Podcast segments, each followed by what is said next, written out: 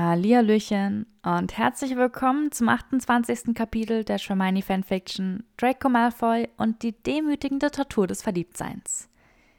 Ich habe euch heute Kapitel 28 dabei und ich hoffe, es gefällt euch. Ganz viel Spaß. Kapitel 28 Schändliches Verhalten des Wikingers oder Freuden der Heilung.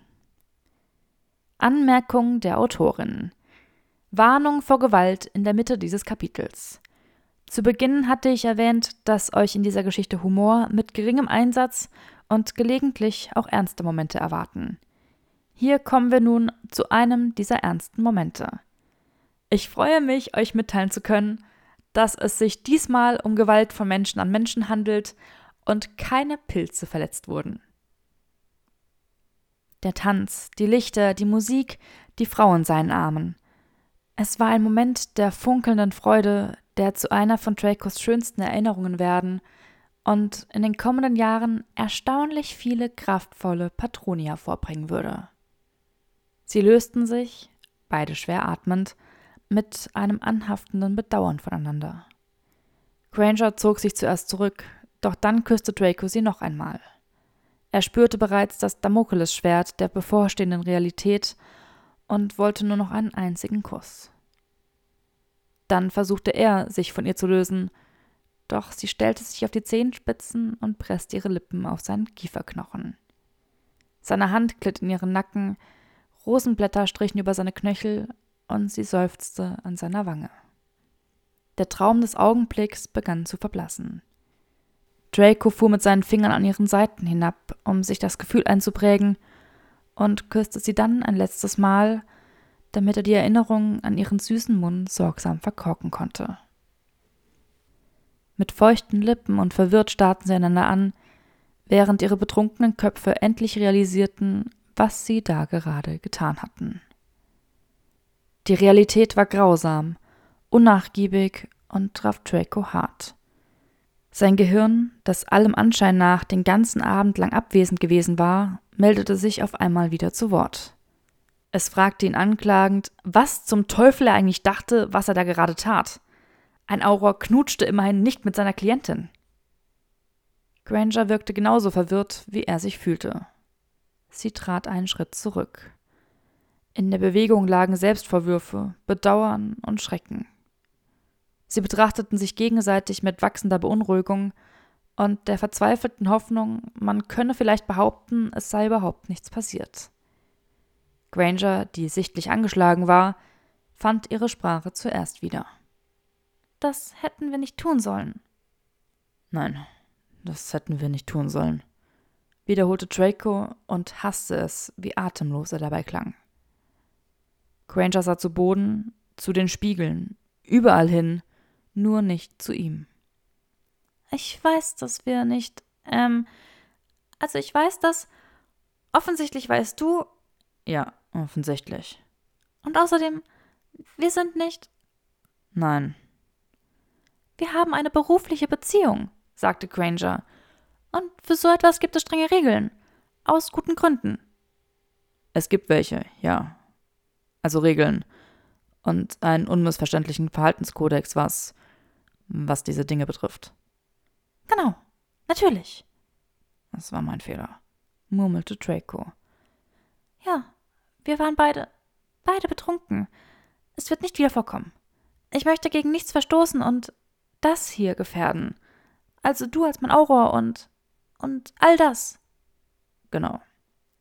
Genau, echote Granger. Draco gab sich die größte Mühe, seine Unbekümmertheit wiederzuerlangen. Es waren die Drinks. Nur die Drinks. Natürlich. Ja. Nichts weiter. Nichts weiter, wiederholte Draco. Gut. Granger räusperte sich. Sollen wir ins Bett gehen? fragte Draco. Ja. Ich meine natürlich getrennt. In die Betten gehen. Plural. Also wir können zusammen nach oben gehen, aber in getrennte Betten. Okay, hauchte Granger und nickte energisch angesichts dieser entschiedenen Klarstellung der Dinge. Ja. Weil wir natürlich niemals in dasselbe Bett gehen würden. Natürlich nicht. Denn das wäre wahnsinnig. Ja. Und wir sind nicht wahnsinnig. Nein, wir sind vollkommen zurechnungsfähig. Nachdem sie ihre irritierende Besonnenheit unter Beweis gestellt hatten, wandten sie sich gleichzeitig der Tür zu. Die seltsame Macht, die sie stets zueinander zu treiben schien, war immer noch am Werk. Ihre Ellbogen streiften sich, und sie sprangen voneinander weg, als hätten sie sich verbrannt. Es folgten noch mehr Entschuldigungen.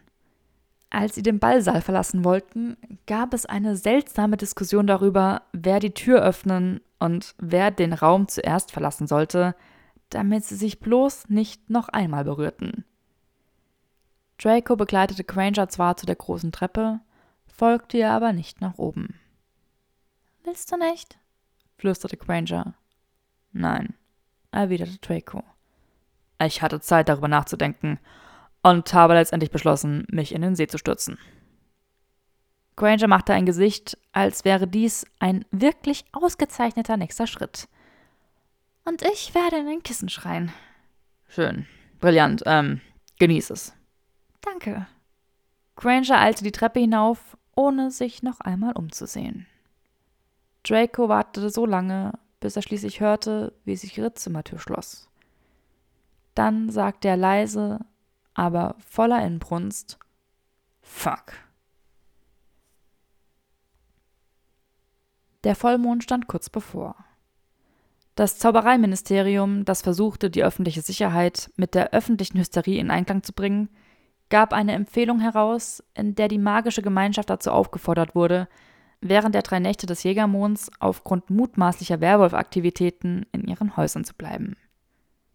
Potter, die WTF und jeder verfügbare Auror begaben sich während des Jägermonds selbst auf die Jagd und schnappten insgesamt 30 Werwölfe, die sich für ihre Verwandlungen an Orten positioniert hatten, an denen die Chancen darauf, Menschen zu infizieren, voraussichtlich am größten waren. Sieben Werwölfe wurden jedoch nicht rechtzeitig gefasst, und infizierten insgesamt 15 Menschen. Fünf weitere erlagen sogar ihren Verletzungen. Grangers Arbeit erhielt demnach eine neue Dringlichkeit und Dracos Legilimentik war so gefragt wie nie zuvor. Doch Fenrir Greyback war vorsichtig. In den Köpfen der Gefangenen war nichts Hilfreiches zu finden. Die Fallen in den Sicherheitshäusern und in Grangers Cottage führten zu vier weiteren Verhaftungen eine Hexe und drei Zauberer, die alle auf Greybacks Befehl hinarbeiteten, aber seinen Aufenthaltsort ärgerlicherweise nicht kannten. Die Sicherheitsvorkehrungen in King's Hall wurden verschärft. Verwirrte Gelehrte und Studenten sahen sich dazu gezwungen, ihre Ausweise am Eingang vorzulegen, der jetzt von Mitarbeitern der magischen Strafverfolgungsbehörde bewacht wurde. Alle Zugänge zum dritten Stock, in dem sich Grangers Labor befand, waren abgesperrt und die Büros ihrer Kollegen woanders hin verlegt worden. Granger informierte ihre Labormitarbeiter über die Bedrohung und stellte ihnen frei, bezahlten Sonderurlaub zu nehmen, bis die Situation sich wieder verbesserte. Keiner von ihnen nahm das Angebot an. Die Tage rauschten in einem angespannten, ängstlichen Nebel an ihnen vorbei. Wenn er nicht gerade selbst bei Granger war, dann lag Dracos Aufmerksamkeit wie besessen auf seinem Ring, da er jederzeit damit rechnete, ihren panischen Herzschlag oder den schrillen Ruf des Notsignals zu spüren. Als es dann tatsächlich soweit war, wurde er natürlich durch nichts von beidem alarmiert. Stattdessen war es Goggins stämmiger Widderpatronus, der ihn darauf aufmerksam machte, dass es ein Problem gab. Draco war gerade dabei, einen Werwolf zu verhören, den sie in Quenchers Cottage aufgegriffen hatten, als der silberne Widder in die Arrestzelle sprang. King's Hall, grunzte er mit Goggins Stimme. Schnell! Draco apparierte auf das Gelände der Cambridge-Universität und fand dort sowohl panische Zauberer als auch Muggel vor, die im Innenhof des Trinity wild durcheinander liefen. Er kämpfte sich bis zum Eingang von King's Hall vor, wo Goggin auf dem Boden lag. Er war vom Brustbein abwärts aufgeschnitten worden und blutete stark. Neben ihm lagen die schlaffen Gestalten der Agenten der Abteilung für magische Strafverfolgung, die Wache gehalten hatten und die Leichen von fünf weiteren Zauberern, die Draco unbekannt waren. Des Weiteren entdeckte er einen verstreuten Stapel Bücher. Von Granger hingegen gab es keine Spur. Draco verspürte ein entsetztes Gefühl eines umgekehrten Déjà-vu und schickte drei seiner Passoir zum Aurorenbüro und zum Medihexendienst. Er desillusionierte sich und apparierte dann zu Quenchers Ring. Warum zum Teufel hatte sie das Notsignal nicht aktiviert? Was hatten sie ihr angetan? Er materialisierte sich in dem dämmerigen Wohnzimmer eines mit Brettern vernagelten Hauses. Die Silhouette von einem halben Dutzend Männer zuckten überrascht zusammen, als der Knall seiner Apparation seine Ankunft verriet.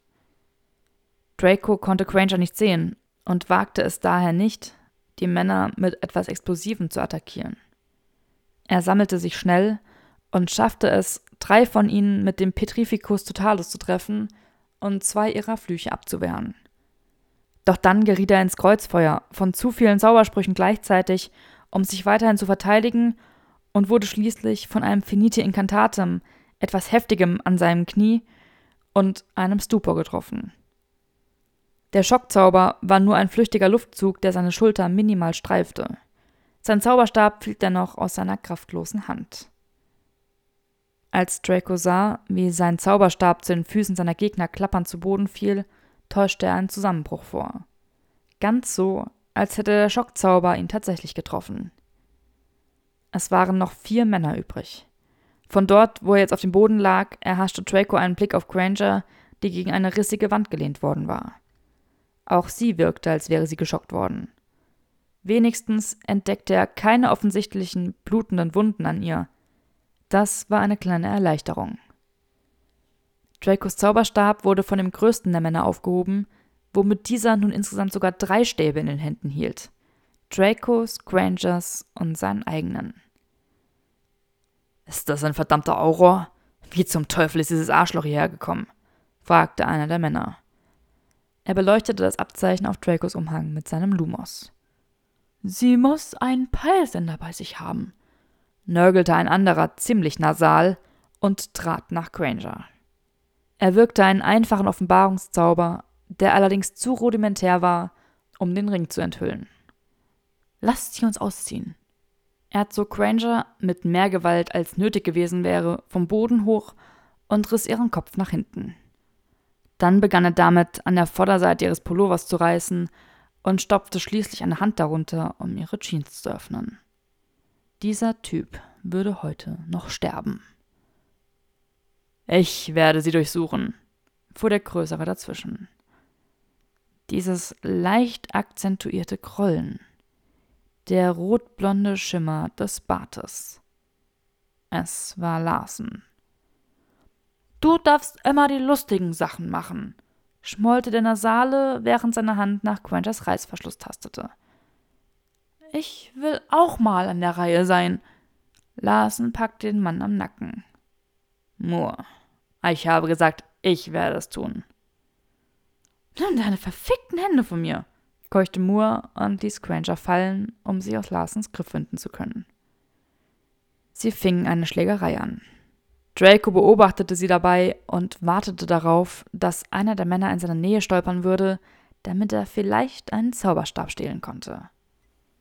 Einer der anderen Entführer versuchte sich daran, den Frieden wiederherzustellen, indem er sich zwischen die beiden schob. Hey, hey, hey, könntet ihr zweimal mit diesen Albernheiten aufhören? Wer weiß, wie viele andere Auroren bereits auf dem Weg sind. Genau, mischte sich der schlachsige vierte Mann ein. Wir holen uns von ihr, was wir brauchen, und dann hauen wir ab. Moore nutzte diesen Moment der Ablenkung, um Larsen einen Schlag ins Gesicht zu versetzen. Lass mich los, du verdammter.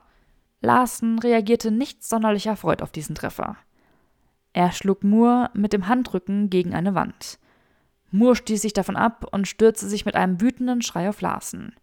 Die anderen beiden griffen mit erhobenen Zauberstäben ins Geschehen ein und drohten lautstark damit, beide Kämpfer zu schocken. Draco hingegen wartete geduldig auf seinen eigenen Auftritt. Er würde nur eine Chance bekommen. Sie waren jetzt näher bei Granger als bei ihm und somit zu weit entfernt, als dass er einen der Zauberstäbe aus Larsens Faust hätte reißen können. Der misslungene Schockzauber, der Dracos Arm getroffen hatte, ließ allmählich nach. Er ließ seine Hand zu seinem Oberschenkelholster gleiten wo sein Lieblingsmesser befestigt war. Eine Handvoll schneller Herzschläge pulsierte durch seinen Ring. und dann ebenso ein Hauch von Angst. Granger war aufgewacht. Während ihre Entführer miteinander rangen, wanderte eine ihrer Hände zu ihrer Tasche. Sie ließ den Kopf weiterhin hängen, als wäre sie immer noch bewusstlos. Jetzt, zwischen den stampfenden Stiefeln der streitenden Männer, konnte Draco etwas in ihrer Handfläche glänzen sehen. Es waren ein paar ihrer Anti-Magie-Scheiben. Oh. Oh. Granger war im Begriff, das Spiel zu drehen. Draco wartete geduldig. Mit einigen unglaublich flinken Bewegungen ihres Handgelenks verteilte Granger die Scheiben in den Ecken des Raums. Unter heruntergekommene Möbel und in dunkle Winkel. Einer der Männer bemerkte ihre Bewegung. Was zum Teufel hat sie da gerade gemacht? Was meinst du? Ich habe gesehen, wie sie, ich weiß nicht genau, gezuckt hat. Sah so aus, als hätte sie irgendwas geworfen. Sie versammelten sich um Granger. Larsen packte sie am Kinn und presste seinen Zauberstab an ihre Schläfe. Legilimens. Aber es war bereits zu spät. Draco hatte die Veränderung der Atmosphäre in dem Moment gespürt, in dem das antimagische Kraftfeld sich gebildet hatte. Es hatte sich angefühlt, als wäre tief in ihm etwas ausgelöscht worden als wäre da ein plötzliches Nicht-Vorhandensein. In diesem Raum würde keine Legilimentik mehr stattfinden. Was zur Hölle passiert hier? fragte Moore. Der Schlachsige presste eine Hand auf seine Brust, als hätte man ihm den Atem geraubt. Was zum. Draco gab ihnen keine Zeit, die Umstände näher zu ergründen. Er sprang auf die Füße, machte drei Schritte auf die Gruppe zu und rammte sein Messer seitlich in den erstbesten Hals. Da er glücklicherweise frei von jeglichem Ehrgefühl war, stach er sogleich dem nächsten Mann in den Rücken. Der Schlachsige und der Friedensbewahrer gingen zu Boden. Larsen und Moore wirbelten herum und traten mit erhobenen Zauberstäben an die Wand zurück. Expulsus visaribus, fauchte Larsen und richtete seinen Zauberstab auf Draco. Confringo! schrie Moore und tat es ihm nach. Crucio!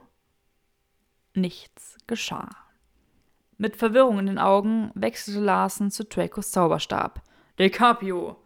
Und dann zu Grangers. Stupor! Doch auch hier blieb jegliche Wirkung aus. Was zum Teufel ist hier los? keuchte Moore, der seinen nutzlosen Zauberstab immer noch auf Draco gerichtet hatte.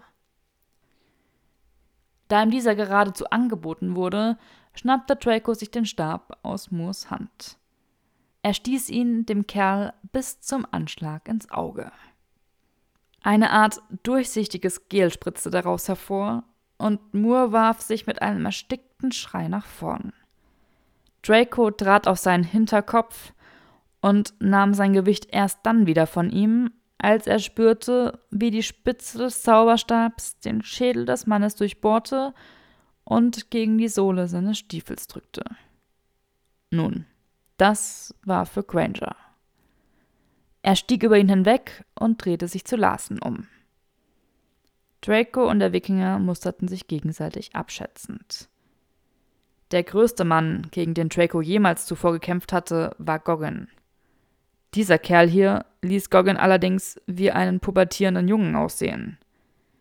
Draco war klug genug, um zu wissen, dass Larsen ihm körperlich meilenweit überlegen war, und in jeder anderen Situation hätte er sich deswegen zurückgezogen.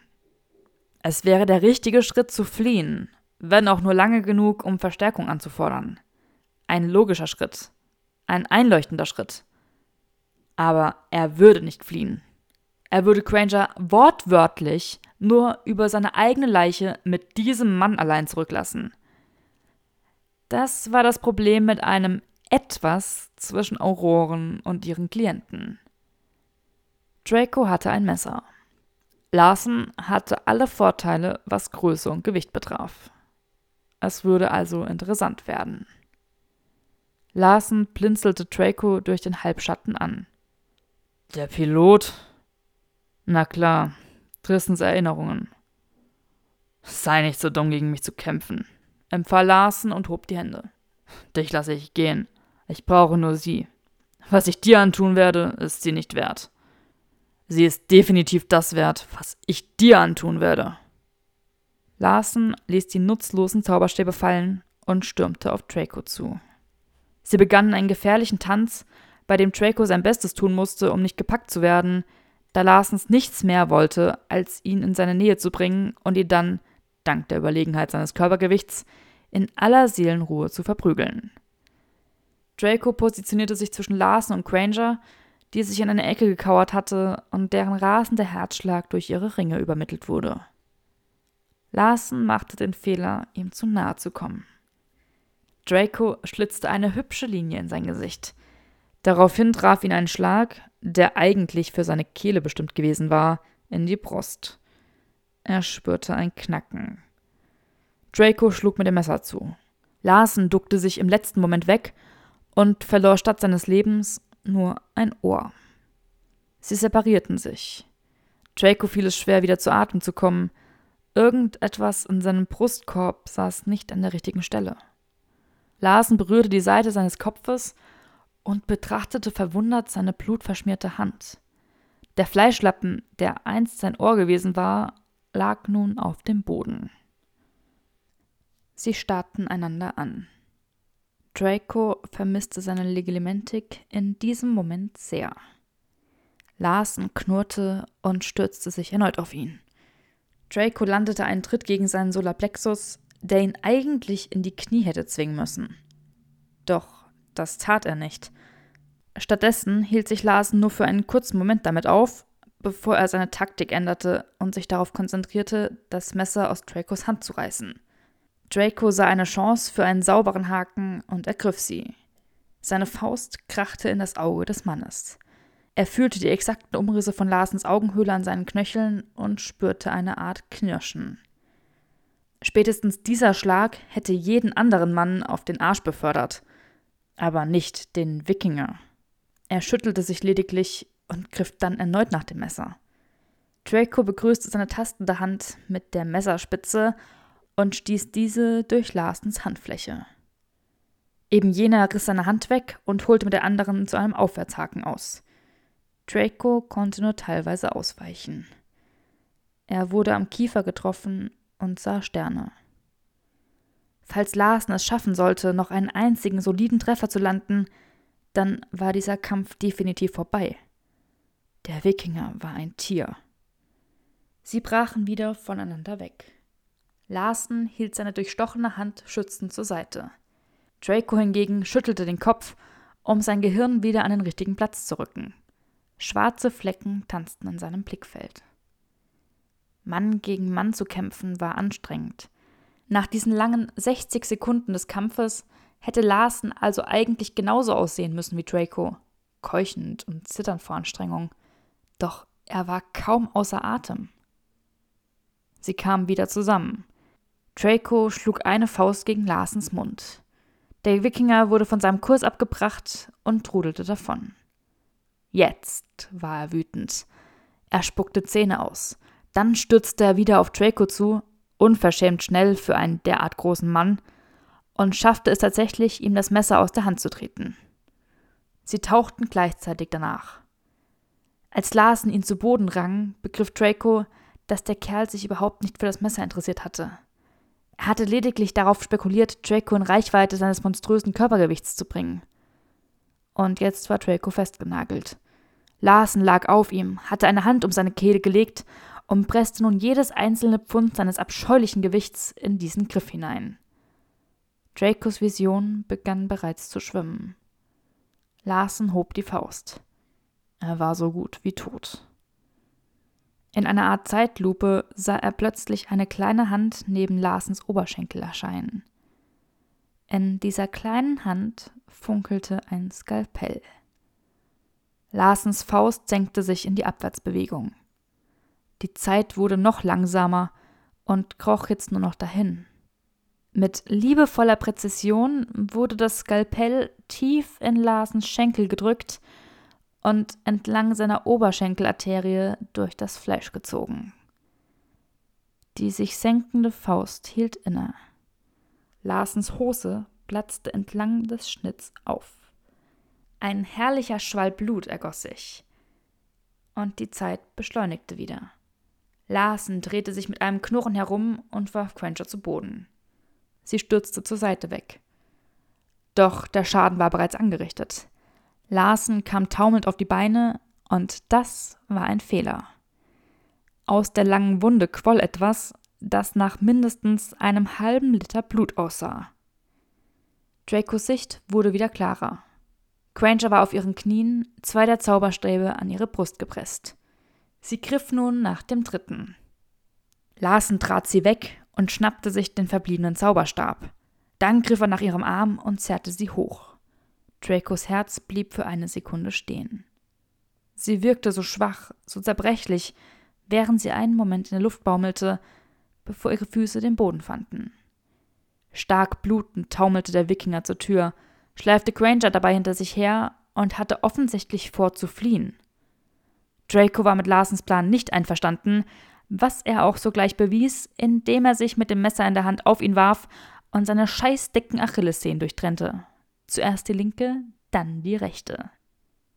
Es gelang Granger, ihren Arm aus Larsens Griff zu befreien, als der Mann auf die Knie fiel. Der Wikinger blickte über seine Schulter auf das Messer, das Skalpell und schließlich auf den langen, rot-schwarzen Fleck seines eigenen Blutes auf dem schmutzigen Boden. Halb kroch, halb fiel er aus der Tür. Er konnte es nicht wissen, aber es brachte ihn knapp außerhalb der Reichweite von Crangers antimagischem Kraftfeld. Draco, immer noch auf Händen und Knien, warf das Messer. Larsen umklammerte mit seiner blutigen Hand seinen Zauberstab und öffnete seinen Mund, um zu disapparieren. Das Messer traf ihn an der Schulter. Er grunzte, hob noch einmal schwach den Zauberstab, und dann wurde sein Kiefer schlaff. Er wurde endlich bewusstlos und blieb in einer Blutlache liegen. Draco und Granger rappelten sich beide auf und schlossen sich ihm außerhalb des Kraftfeldes an. Draco zog Larsens Zauberstab aus dessen Hand. Granger reichte ihm seinen eigenen. Er darf nicht sterben, rief Granger und kniete sich neben Larsen, während der Heilzauber bereits an der Spitze ihres Zauberstabs prickelte. Ich muss wissen, warum. Draco legte dem Mann Handschellen an und zurte sie gnadenlos fest. Sie schickten eine kleine Menagerie von Patroni los und riefen damit die Medi-Hexen, Potter und Weasley, wer auch immer sonst gerade im Auroren-Hauptquartier war, und Tonks. Während Granger den Mann stabilisierte, packte Draco ihn am Bart riss seinen Kopf zurück, ließ seinen Zauberstab über ihn gleiten, um seine Augen zu öffnen und zischte Legilimens. In seinem halbtoten Zustand hatte die Oklumentik des Wikingers nachgelassen. Draco keuchte Granger seine Ergebnisse vor, während er durch den Geist des anderen raste. Alles klar. Was will dieses Arschloch von dir? Zwei Dinge. Zum einen wollte er dein Gehirn danach absuchen, ob es irgendjemanden gibt, der vielleicht an magischer Immuntherapie arbeitet. Oder eventuell Muggel, die in der Lage sein könnten, den magischen Forschern dabei zu helfen. Und zweitens, Draco stieß auf eine dichte Oklumentik-Barriere. Er kämpfte dagegen an und beschloss dann, eine Abkürzung zu nehmen, indem er Larsens Kehle so lange zudrückte, bis sie verschwand. Zweitens, als er Wind davon bekam, dass du ein Heilmittel für Leukanthropie entwickelst, hat er Zuerst hatte er es nicht geglaubt, es schien ihm unmöglich, und dann wollte er verstehen, wie du das Virus isoliert hast. Er selbst hat es nicht geschafft, es zu isolieren. Wie hat er davon erfahren? drängte Granger. Und warum versucht er es überhaupt, es zu isolieren? Gib mir eine Minute, fluchte Draco und arbeitete sich weiter durch etliche unzusammenhängende Erinnerungsstränge, um Antworten zu finden. Er wollte genug von deinem Vertrauen gewinnen, um dich irgendwo allein zu treffen, um in deinen Geist einzudringen und zu verstehen, wie du es geschafft hast. Du warst zu vorsichtig, zu gut bewacht. Also hat er angeboten, mit dir zu arbeiten, damit er einen Blick hinter die Kulissen werfen konnte. Er hat gemerkt, dass ich in dem Café Legelementik an ihm angewandt habe, wollte keine Konfrontation, beschloss, andere Forscher auszuquetschen, bevor er zu dir zurückkommt.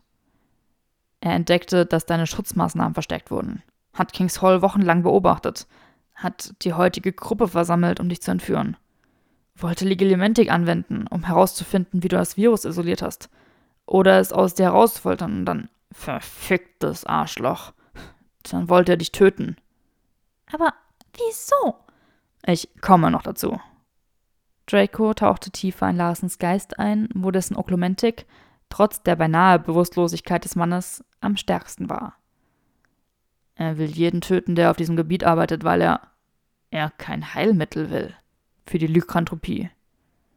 Er zerstörte eine weitere Barriere im tiefsten Teil von Larsens Gehirn, wo dieser all seine wertvollsten Geheimnisse aufbewahrte. Verdammt nochmal, er ist ein. Er ist ein verdammter Werwolf. Fuck! Er arbeitet mit Greyback zusammen. Greyback hat ihm von dir erzählt. Was? Er wollte verstehen, wie du das Virus bekämpfst, denn sie versuchen, eine Art Gegenmaßnahme gegen ein Heilmittel zu entwickeln. Larsens Labor versucht etwas zu produzieren. Ein Lykanthropiestamm, der verwendet werden kann, um andere jederzeit zu infizieren. Nicht nur bei Vollmond. Deshalb musste er wissen, wie du es gemacht hast. Sie. Sie versuchen es zu einer Waffe zu machen. Draco löste sich aus Larsens Gedanken. Er und Granger starrten einander an. Das Krachen von mehreren Apparationen hallte um sie herum wieder. Oh nein, mein Lieber, erklang die Stimme von Tonks. Einer der Männer, die Draco mit dem Petrificus erwischt hatte, versuchte gerade, sich, immer noch halb gelähmt, aus dem Haus zu schleppen. Mit einer Hand umklammerte er seinen Zauberstab. Tonks Springerstiefel drückte seine Faust auf den Boden. Bringt sie heraus! Befahl Tonks. Granger bestand darauf, ihre Antimagiescheiben einzusammeln. Dann apparierten sie, blutiger Arm in blutigem Arm, zum Männer. Im Männer wischten sich Draco und Granger das Blut aus dem Gesicht und hielten dann ein Gipfeltreffen mit Tonks, Shacklebolt, Potter und Weasley ab. Granger wurde viel umarmt und Draco viel auf die Schultern geklopft. Er wich den Umarmungen aus. Nachdem die erwarteten Vorhaltungen und die allgemeine Aufregung vorüber waren, setzten sich die sechs um einen Teekessel mit Opimum, um den Vorfall zu besprechen. Die Pläne von Larsen und Greyback waren ein Schock für alle. Greybacks übliche rachsüchtige Form des Wahnsinns war das eine, aber nun gab es eben auch noch etwas anderes. Eine gemeinschaftliche Anstrengung, eine grausame Krankheit in großem Umfang zu verbreiten und jeden Forscher zu töten, der auch nur im entferntesten dazu in der Lage war, ein Heilmittel zu entwickeln. Es ging weit über das hinaus, was sie ihm je zugetraut hatten. Verschafft mir bis Dezember Zeit, bat Granger mit blassem Gesicht. Draco erfuhr, dass Granger beim Verlassen von Kings Hall sofort geschockt worden war, was zumindest erklärte, warum er nicht den geringsten Hinweis auf ihre missliche Lage durch seinen Ring erhalten hatte. Goggin und die Agenten der Strafverfolgungsbehörde hatten fünf Männer erledigt, bevor sie von der Zahl ihrer Gegner überwältigt worden waren. Goggin befand sich nun im St. Mungo und erholte sich von demselben üblen Ausweidefluch, den Larsen auch versucht hatte, auf Draco zu schleudern. Indem sie Granger angegriffen hatten, als sie Kings Hall verließen, hatten ihre Entführer ihre einzige Schwachstelle ausgenutzt. Den einzigen Moment, in dem sie nicht von Schutzzaubern umgeben war. Nämlich genau den, in dem sie aus dem Gebäude treten musste, um zu disapparieren. Shacklebolt verkündete, dass er mit der Abteilung für magisches Transportwesen sprechen würde um einen Flugkamin in Quenchers Labor installieren zu lassen, damit sie nie wieder die schützenden Mauern von King's Hall verlassen musste. Greyback spielte jetzt ein völlig neues Spiel. Unter dem Gewicht von Shacklebolts und Tonks wütenden Blicken stimmte Granger mit offensichtlichem Schmerz schließlich zu, ihre Schichten in der Notaufnahme des St. Mungo aufzugeben. Wenn Larsen mutig genug für eine Entführung am helligsten Tage im Trinity gewesen war, bestand jetzt auch die reale Möglichkeit, dass Greyback mutig genug sein würde, etwas in der Notaufnahme zu inszenieren.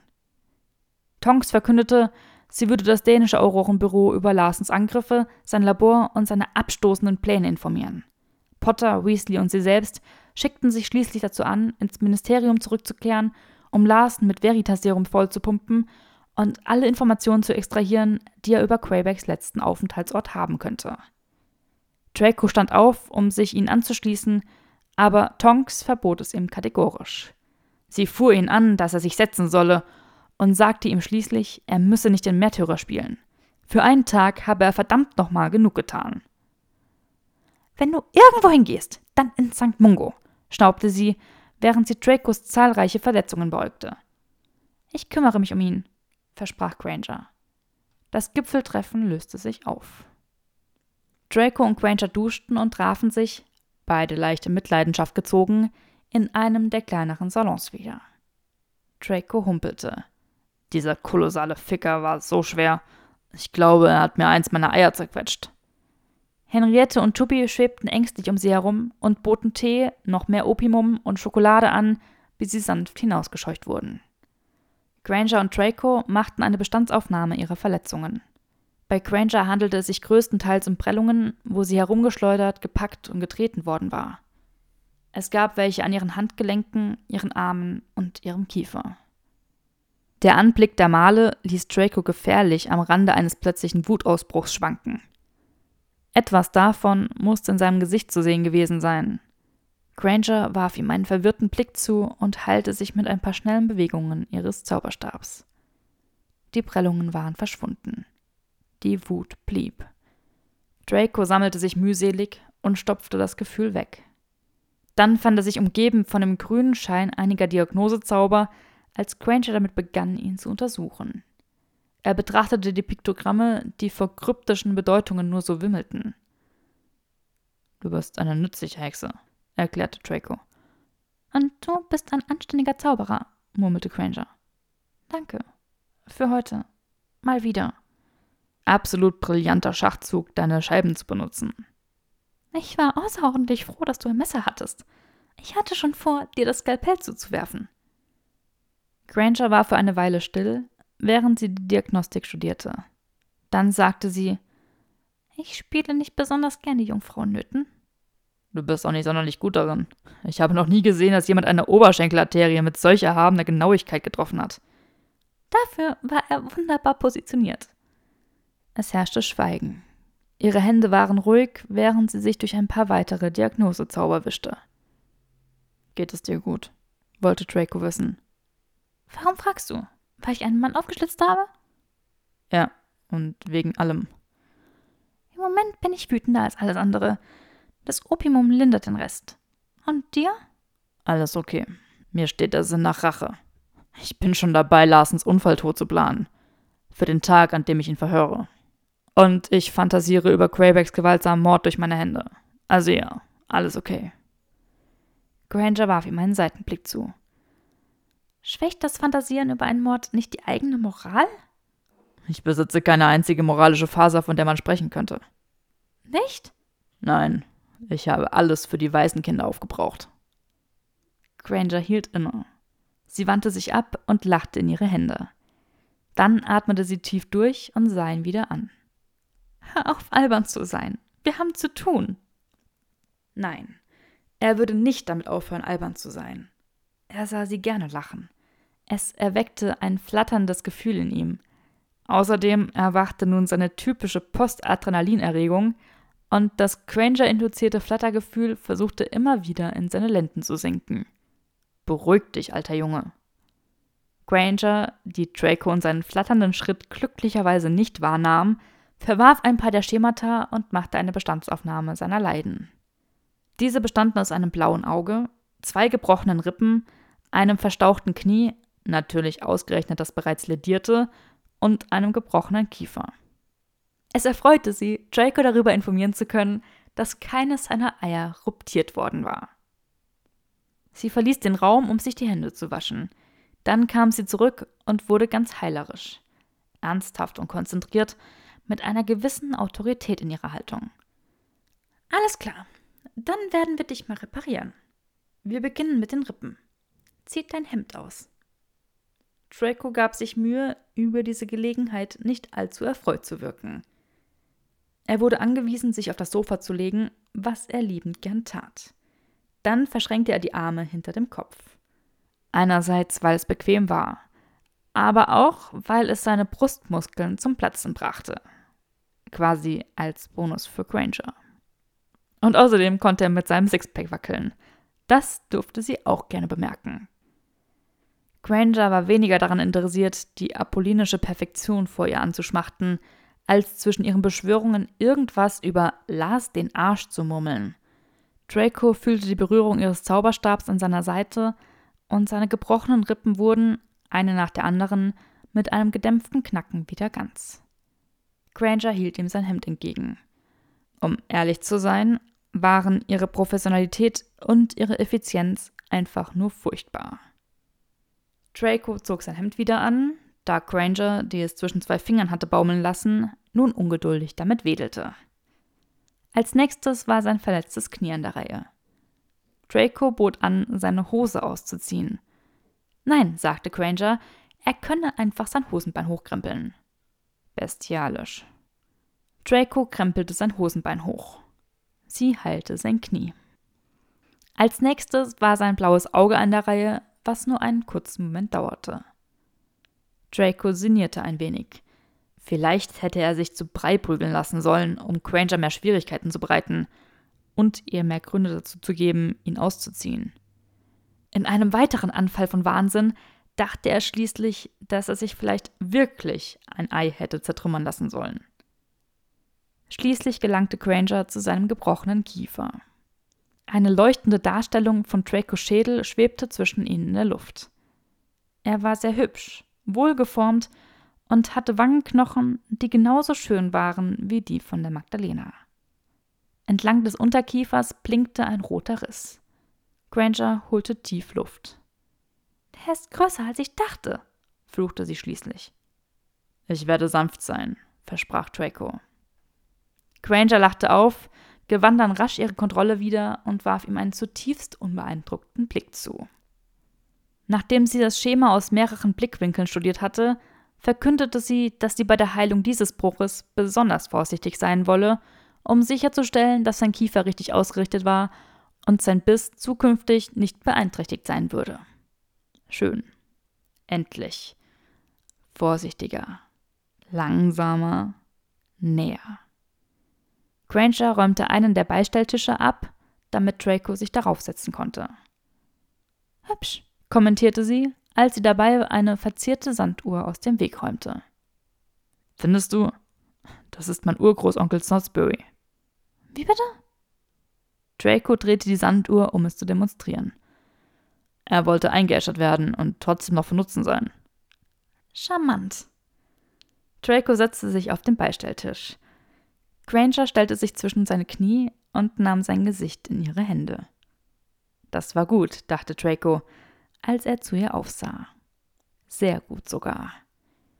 Granger erklärte, dass sie wüsste, wie schrecklich schwer es ihm fallen würde, aber dass er seinen Mund dennoch ganze sechs Minuten lang geschlossen halten müsse. Das war für Draco in Ordnung. Stattdessen würde er schmachten. Granger vergrößerte das diagnostische Bild und machte sich mit langsamen und präzisen Zauberstabbewegungen an die Arbeit. Sowohl ihre Finger als auch ihr Zauberstab lagen warm an seinem Kiefer. Draco schloss seine Augen, seufzte und tat dabei so, als würde er einfach nur seufzen und nicht, ihr wisst schon, den Duft einer frisch geduschten Granger einatmen. Seife und blitzsaubere Haut. Schade, dass er sich nicht einfach nach vorne lehnen, sein Gesicht zwischen ihre Brüste pressen und dort Luft holen konnte. Dracos Gewissen machte sich irritiert bemerkbar und wies ihn darauf hin, dass Granger eine traumatische Entführung hinter sich hatte. Und nun heilte sie ihn und alles, woran er denken konnte, waren ihre Titten? Er war bestialisch. Er war eine Schande. Draco wog Grangers Verlockungen gegen die Bürde des guten Benehmens ab. Er entschied, dass er in der Tat bestialisch und eine Schande war. Und scheiß auf gutes Benehmen. Er würde so viel an ihre Titten denken, wie er wollte. Granger verlagerte ihr Gewicht von einem Fuß auf den anderen. Er spürte die Bewegung an der Innenseite seines Knies. Ein langsames Vergnügen durchströmte ihn. Sie zog die Spitze ihres Zauberstabs in bedachten Linien über seinen Kiefer und murmelte eine Beschwörung, die das Gefühl eines angespannten Unterkiefers auslöste. In seiner Hose spannte sich gerade auch so einiges an. Er sollte wohl irgendetwas dagegen unternehmen. An Arithmantik denken oder so. Granger sprach einen weiteren bildgebenden Zauber. Tut mir leid, dass es so lange dauert. Ich gebe mir Mühe, Zahnfehlstellungen zu vermeiden. Draco stieß ein leises Hm des Verstehens aus. Seine eigenen Bemühungen fanden gerade im unteren Bereich seines Körpers statt. Verdammt, ein Aura vögelte seine Klientin nicht. Es war schrecklich unangemessen. Er musste sich wirklich beruhigen.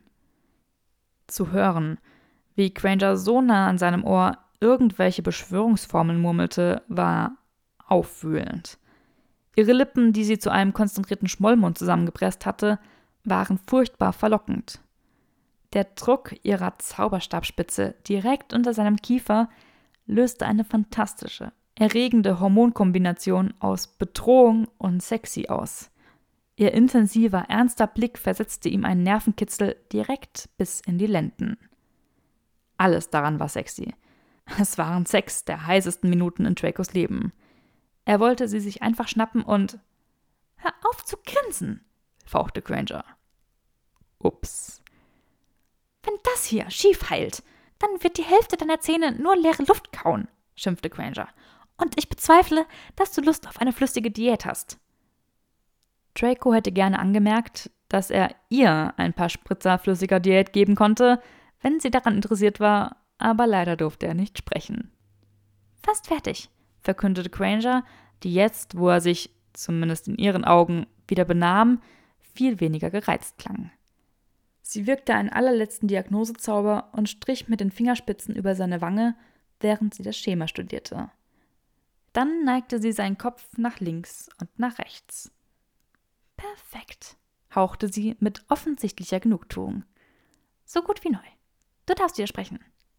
Sie tätschelte ihm sanft den Kiefer. Es war die gütigste Berührung, die er seit Jahren gespürt hatte.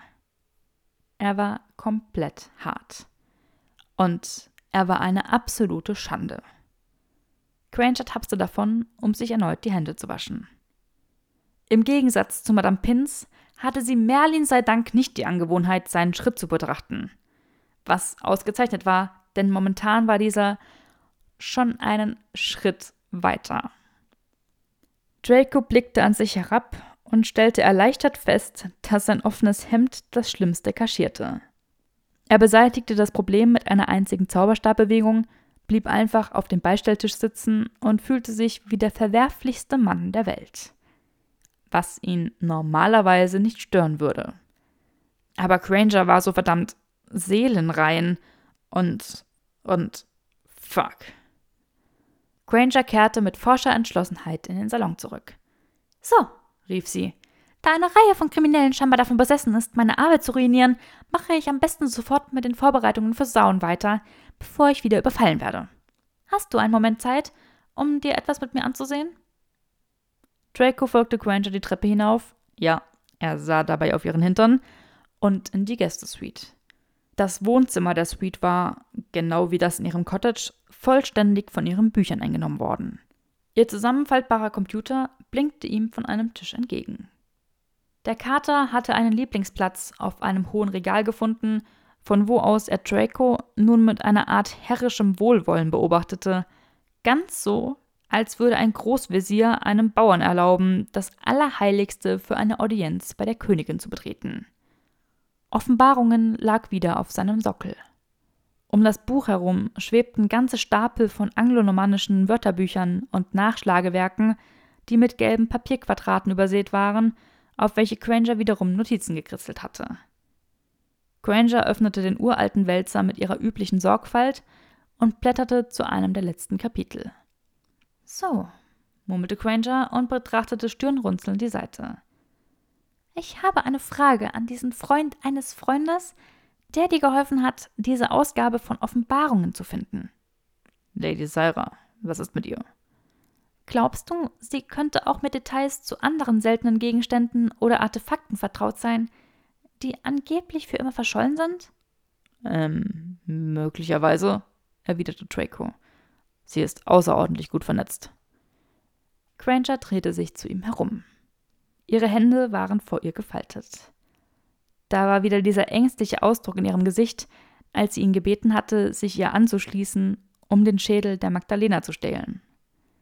Ich meine, ich könnte darauf verzichten. Ich könnte, aber wenn ich es richtig machen will. Was ist es? fragte Draco. Könntest du dich nach Gerüchten über den Aufenthaltsort eines anderen seltenen Gegenstands erkundigen, der angeblich für alle Ewigkeit verloren gegangen sein soll, falls er überhaupt jemals existiert hat? Welcher Gegenstand denn? Granger biss sich auf die Lippe. Sag es mir, verlangte Draco. Du wirst denken, ich wäre verrückt. Draco schnaubte. Deinen fragwürdigen geistigen Gesundheitszustand kenne ich schon. Jetzt sag es mir. Granger atmete tief durch. Wir suchen die Büchse der Pandora. So, und damit endet das Kapitel und die Vorfreude auf ein wundervolles Abenteuer, was uns bevorsteht, kann jetzt beginnen. Ich hoffe, das Kapitel hat euch gefallen und nach diesem Kampf, der jetzt mit Larsen ausgefochten wurde, kann es ja nur noch besser werden. Also, ich freue mich riesig, wenn ihr beim nächsten Kapitel wieder dabei seid, wenn es dann jetzt mit dem nächsten Abenteuer losgeht, die Suche nach der Büchse der Pandora. Und bis dahin wünsche ich euch eine wundervolle Zeit. Ganz liebe Grüße, eure Kauli.